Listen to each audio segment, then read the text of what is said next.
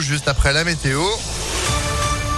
Et puis l'info, bien sûr, Arsène Denolier, bonjour. Bonjour Phil, bonjour à tous. À la une à Lyon, un homme toujours en garde à vue après avoir causé une énorme frayeur dans la petite commune d'Iseron, dans les monts du Lyonnais ce week-end.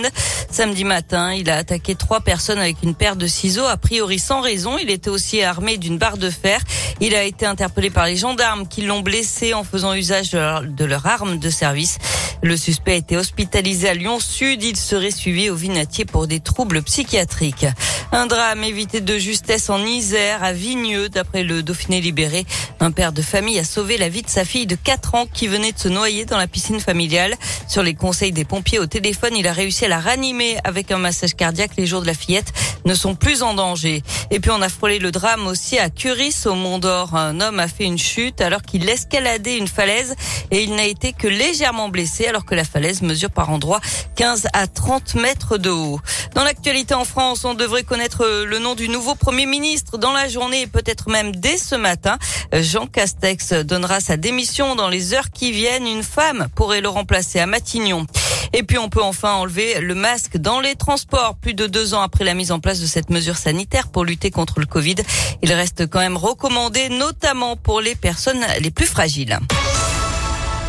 On passe au sport avec du tennis. Bientôt le clap de fin pour Joe Wilfried Tsonga. Le Français est à Lyon cette semaine pour disputer l'avant-dernier tournoi de sa riche carrière.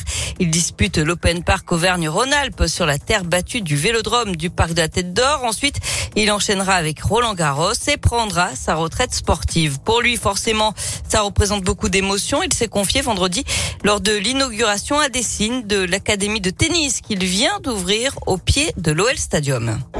Que ça va être la fin, mais moi j'essaye de le vivre euh, vraiment euh, comme si c'était euh, mes 20 ans quoi. j'ai vraiment envie de, de me battre, d'être sur le terrain comme ce que j'ai toujours été, le joueur avec de, la, avec de la volonté, avec du panache. Donc tant que ce ne sera pas la, dernière balle, je vais essayer d'y penser le moins possible. Alors c'est possible que ça me rattrape quand ça sera la fin et que, et que les émotions soient là, mais pour l'instant je, suis à, je suis à bloc et, j'ai envie, envie de bien finir.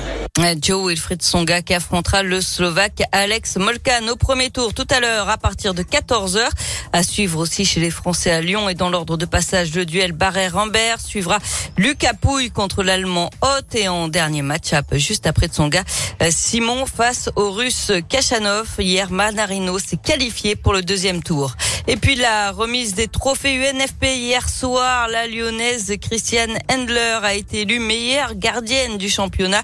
Le bronzillant Karim Benzema, meilleur français évoluant à l'étranger, puis l'ancien coach de l'OL aujourd'hui à Rennes, Bruno Genesio, meilleur entraîneur de Ligue 1. Le titre de meilleur joueur revient au Parisien Kylian Mbappé. Merci beaucoup Sandrine pour l'info qui continue sur impactfm.fr. À tout à l'heure. À tout à l'heure. 8h30. En attendant, c'est la météo et c'est gris.